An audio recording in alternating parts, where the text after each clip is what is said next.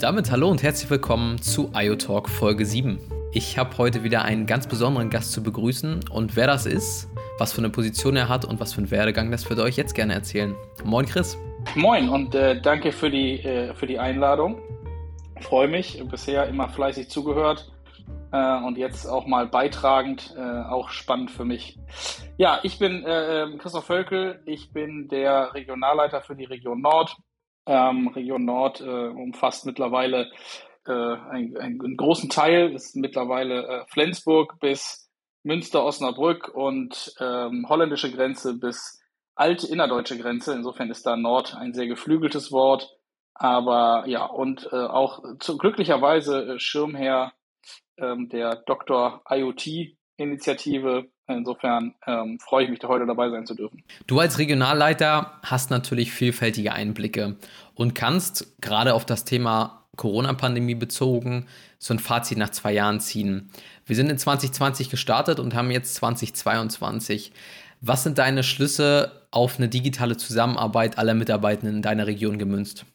Ich glaube, dass das, was ganz interessant ist, ist, dass äh, für mich so dieses, die, die Zusammenarbeit in Corona oder während Corona ähm, so ein bisschen drei Phasen hatte. Das ist irgendwie gestartet mit einem Schock, ja, also plötzlich alle Homeoffice und ähm, wir müssen schnellstmöglich die digitale Infrastruktur äh, zur Verfügung stellen, was jetzt für uns Vodafone vielleicht etwas leichter war ähm, als, äh, äh als für andere Unternehmen.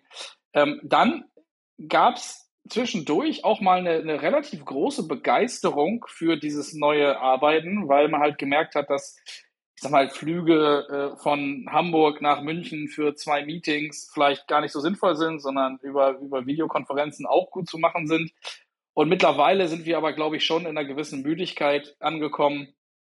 Und diese Begeisterung hat sich dann durchaus auch abgenutzt. Ähm, und ähm, man ist so an diesem, an diesem Punkt, dass äh, dass man äh, die Möglichkeiten für digitale Meetings mittlerweile derart ausgeschöpft hat und, und das ist, glaube ich, im Moment lechzen alle nach der neuen sinnvollen Kombination zwischen virtuell und nicht mehr virtuell. Ähm, und da eine gesunde Mischung zu finden, ist sicherlich spannend, was sich da in der, in der, in der Zukunft ähm, ergeben wird.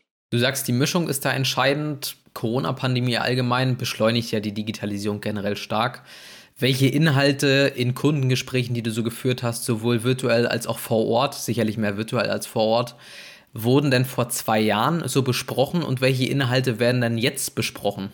Also der, der, der, der Unterschied ist, glaube ich, ähm, vor allen Dingen ähm, die, die, ähm, die Option, die die Digitalisierung bietet, bestmöglich für das, für das eigene Unternehmen oder für das Unternehmen, was man vertritt, äh, auszuschöpfen.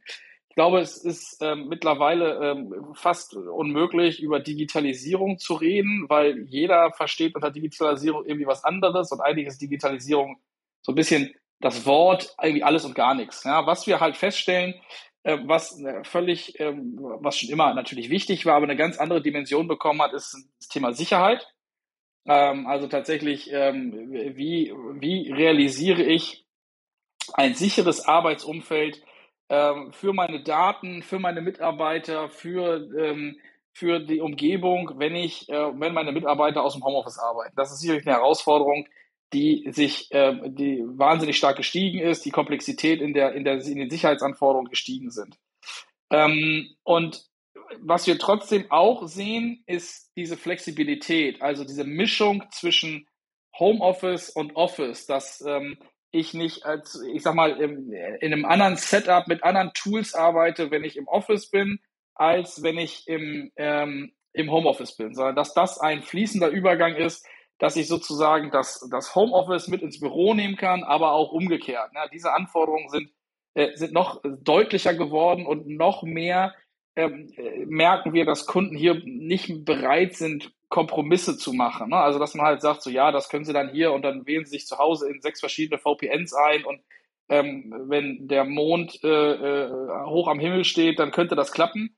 Ähm, sondern es, da wird eine, wird eine absolute Durchlässigkeit der, äh, der Flexibilität gefordert und ähm, dementsprechend ja für uns auch gut, weil wir natürlich die Produkte in der Art auch anbieten können und, und ja selber auch nutzen.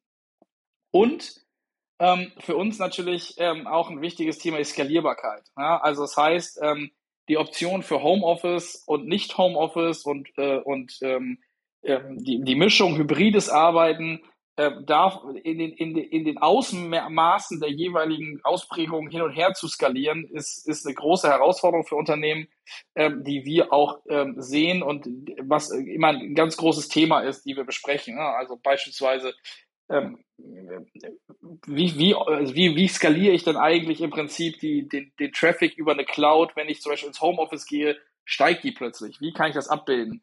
Ähm, ähm, genauso wie äh, Anmeldungen von außerhalb des Office im, in, im Netzwerk steigen, wenn natürlich die Homeoffice-Quote nach oben geht. Und wie ist das skalierbar? Wie kann ich mich da als Unternehmen äh, am bestmöglich aufstellen? Das sind, das sind Diskussionen, die wir in diesem Ausmaß ähm, vor zwei Jahren vielleicht noch nicht hatten. Ähm, insofern, es hat sich einiges geändert. Ähm, es sind auch einige Diskussionen, die uns tiefer an die, an die, an die wirklichen Kernprobleme der Unternehmen ranführen. Das, äh, das merken wir schon. Aber natürlich ist jetzt nicht alles über Sicherheit, aber auch schon vor Corona diskutiert. Aber ich glaube, die, die, die Ausmaße sind dann schon etwas, etwas intensiver geworden. Wir sind ja als IoTalk speziellen IoT-Podcast. Welche Rolle spielt für dich das Thema IoT bei einerseits dem internen Change-Prozess, dem Vodafone sich ergeben muss und andererseits dem Change-Prozess des Kunden, die er hat. Erzähl da mal was über deine praktische Erfahrung, die du so gemacht hast. Einerseits innerbetrieblich, andererseits extern mit Kunden. Ja, also ich glaube, ich glaube, das ist ein, ähm, mehrere Aspekte. Das eine ist, glaube ich, dass das Unternehmen ähm, schon auch gucken müssen, ähm, wie machen wir zukünftig das, das, das Nicht-Homeoffice, also das, das physische Büro wieder auch wieder attraktiv für, für Mitarbeiter. Ähm, das ist, glaube ich, was, das wird, das wird eine, Herausforderung sein. Das heißt, was ist also der, der, der Benefit, dann doch nochmal ins Büro zu gehen, anstatt alles von zu Hause zu machen? Und da haben wir mit Unternehmen schon verschiedenste Modelle durchgespielt, ja, sei es das Smart Parking, ja, also die lästige Parkplatzsuche vorm, vorm Büro zu eliminieren und einfach schon auf dem Diensttelefon die freien Parkplätze sehen zu können, als Beispiel. Ja, das, anders ist es, oder anderes Beispiel sind genauso ähm, Heatmaps. Wir haben, wir haben mit Kunden Heatmaps für, ähm, für Großraumbüros umgese äh, umgesetzt. Das heißt, ich komme rein ins Büro und sehe auf meinem Handy, wo ähm, eine, besonders viel äh, Menschen sitzen und kann mich dann entweder dafür entscheiden, ähm, eben genau da nicht zu sitzen oder in die Nähe zu setzen ähm, und das, äh, das sind, glaube ich, so Dinge, die, die beschleunigen ähm, schon die, äh, das Change Management und sind einfach Dinge, wo wir, wo wir Optionen schaffen, ähm, Dinge wieder attraktiv zu machen für, für die Arbeitgeber, ähm, dass, dass, dass ihre Mitarbeiter nicht ausschließlich das Homeoffice bevorzugen. Ähm, ich glaube, ähm, was wir, was, was halt der wichtige Punkt ist, dass, ähm, dass wir in IoT gerade sehen, diese, die, dass wir eine große Begeisterung für das Thema IoT sehen ähm, und aber halt auch, dass nicht alle Ausmaße äh, der Möglichkeiten, die wir im IoT beispielsweise haben, auch immer bekannt sind. Ja? Also ich glaube, dass, äh, dass es ähm, dass auch unsere Aufgabe sein muss, ähm, nicht äh, ein Produkt in Anführungsstrichen anzubieten, sondern halt wirklich die Lösung des Ganzen. Und die erfolgreichsten Kundentermine, die wir in dem Bereich immer haben, ist, wenn der Kunde uns wirklich, es mag ein bisschen abgedroschen klingen, was tatsächlich so sein Problem schildert und nicht seine designierte Lösung. Hm? Weil diese designierte Lösung viele Optionen links und rechts des Weges halt schon eliminiert.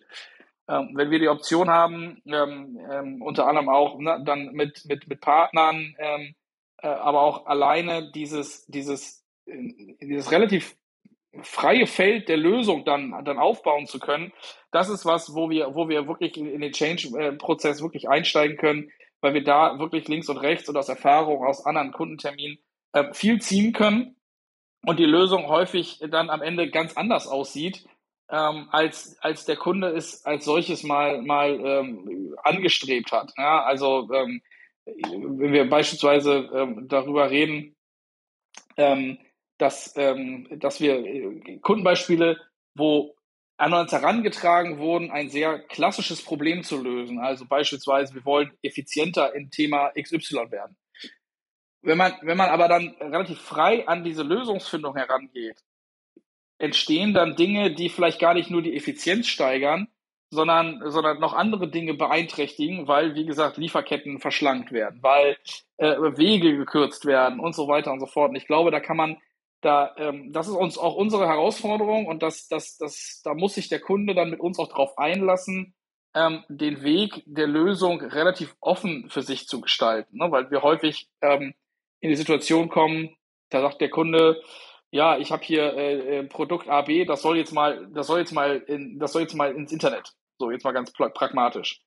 Ähm, und dann ist natürlich die Antwort meistens, okay, dann wird's hier ein Modul geben, da ist dann eine SIM-Karte drin, aber dass die Lösung vielleicht sogar noch größer werden kann, ähm, das ist dann, das ist dann schon ähm, unsere Aufgabe, da auch die Option halt aufzuzeigen. Und ähm, das bedarf, und ich, da, da, das, das versuchen wir uns immer wieder zu erarbeiten, bedarf halt eines, eines, eines großen Maßes auch an, an Vertrauen des Kunden, das uns entgegengebracht wird, ähm, sich dann darauf einzulassen, mit uns ähm, mal auch ein bisschen tiefer reinzugucken, welche Optionen denn links und rechts äh, neben, dem, neben der klassischen Lösung denn, denn, denn auffallen. Weil meistens kommen die Themen, die dann äh, im, im Kern noch mehr Effizienz, Ersparnis, mehr Gewinn äh, erzielen, häufig etwas links und rechts der, der, des designierten Weges. Und wir befinden uns ja jetzt am Jahresanfang des Jahres 2022.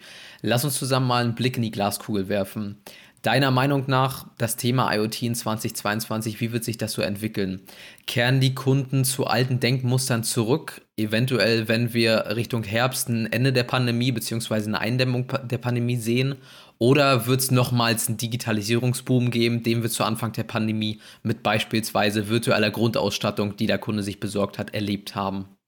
Also ich glaube tatsächlich, ähm, und da sind natürlich immer äh, Ausnahmen bestätigen die Regel. Ich sag mal, ein, ein klassisch produzierendes Gewerbe ähm, äh, wird weiterhin fabrizieren sozusagen oder auch, äh, auch äh, die, die, die Waren erstellen. Aber ich kann mir schon vorstellen, dass dieses, dieses, dieses hybride Arbeiten, das wird bleiben. Ja, also ich glaube, das ist was, das, ähm, das wird bleiben. Das ist aus meiner Sicht auch etwas, etwas Sinnvolles.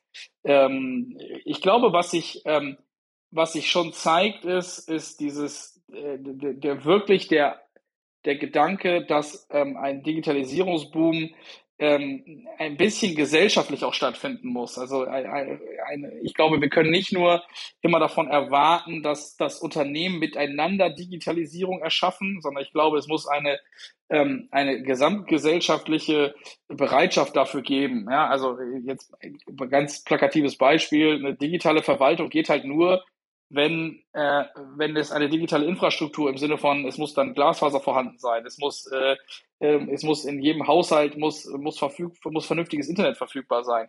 Und ich glaube, ähm, da hat die Pandemie schon noch mehr so ein bisschen dieses, dieses auch das, das gesellschaftliche, die gesellschaftliche Ambition gestärkt, ähm, da stärker hinzugehen. Und ich glaube, das sind Themen, die, die werden dann am Ende für Unternehmen es auch erleichtern, weiter konstant in die Digitalisierung zu gehen. Ich glaube auch, ich vorhin auch schon mal in anderen Kontext angedeutet, dass es schon auch ähm, der Anspruch immer jetzt größer sein wird, ähm, die Attraktivität des, des jeweiligen Standortes äh, äh herzustellen. Und dazu gehört eine, eine, eine stark digitale Ausstattung, ja, eine, ähm, eine, eine, dieses, dieses Fluide zwischen offline äh, und online. Ich glaube, dass das muss, muss, muss ganz stark werden. Genauso wie zwischen ähm, vor Ort arbeiten, aber halt auch im Homeoffice arbeiten. Und ich glaube, ähm, das hat schon wie ein, wie ein, erstmal wie ein Beschleuniger gewirkt. Ich glaube, es hat sich jetzt etwas, etwas gesetzt. Und ich glaube aber, dass, dass genau diese, diese Kernelemente jetzt schon bleiben werden. Ne? Also wie ich glaube, die, die Erkenntnis, dass wir hier noch einen großen Schritt zu gehen haben, die ist, die ist geblieben. Ähm, und ich glaube aber, dass, dass diese Erkenntnis auch jetzt zu Handlung führt. Ähm, das, das, davon gehe ich aus. Und wir sehen ja auch, ähm, dass da jetzt ähm, schon ein paar Initiativen auf den Weg gebracht wurden, äh, Fördergelder äh, etc. Insofern, ich glaube, dass, dass das geht in eine Richtung. Ähm, aber ich, das, ähm, ich, ich glaube, was sich wirklich verändert hat, ist dieser Anspruch, ähm, nicht nur von Unternehmen, sondern auch von der Gesellschaft, einfach jetzt diesen, diesen, diesen Schritt noch stärker in Digitalisierung reinzugehen. Und das wird natürlich für IoT ähm, auch weiterhin der, äh, der, der Brandbeschleuniger bleiben. Ne? Also ich sag mal, ähm, wenn ich meinen Container äh, auf der ganzen Welt äh, tracken kann, gibt es wenig Gründe dafür, das nicht zu tun, rein betriebswirtschaftlich. Und es werden immer mehr von solchen Dingen, ähm, glaube ich, essentiell für Unternehmen werden, sich mit den Themen zu beschäftigen, um wettbewerbsfähig zu bleiben ähm, und auch um die Nutzen aus der Digitalisierung halt zu schlagen, ähm, um das jetzt mal ganz betriebswirtschaftlich zu betrachten. Ich glaube, dass ähm, das wird sich, das wird noch stärker werden. Also dieser, dieser, dieser innere, aber auch der äußere Zwang, ähm, sich jetzt intensiv mit dem Thema auseinanderzusetzen, ähm, das wird stärker werden. Und da ist IoT, glaube ich, der einer der, der, der wichtigsten Pfeiler, ähm, weil es wirklich, ähm, man sagt ja immer Internet der Dinge, aber am Ende ist es, ist es, ist es ja nur ein Vehikel. Ne? Also ich glaube, das ist, ähm, ich glaube, dass, äh, dass das IoT großes Potenzial hat, Geschäftsmodelle zu entwickeln, ähm, die, es, die es sogar vor der Pandemie nicht gegeben hätte, aber durch die Beschleunigung des Ganzen jetzt Dinge einfach nochmal auftauchen, ähm, die, die es so vor zwei Jahren vielleicht nicht gegeben hätte. Insofern, äh, ja, goldene Zeiten für IoT äh, in Anführungsstrichen. Das ist doch ein sehr schöner Abschluss für diesen Podcast. Ich bedanke mich für deine sehr, sehr tiefgründigen Einblicke, Chris, und äh, hoffe, wir hören uns nochmal wieder. Sehr gut, vielen Dank und äh, ja, dann äh, viel Spaß weiterhin und ich bin gespannt aufs Ergebnis. Genau, und wenn ihr Feedback zum Podcast habt, dann macht das gerne in der LinkedIn-Gruppe oder schreibt uns persönlich an. Wir freuen uns über jegliches Feedback. Danke und bis zum nächsten Mal.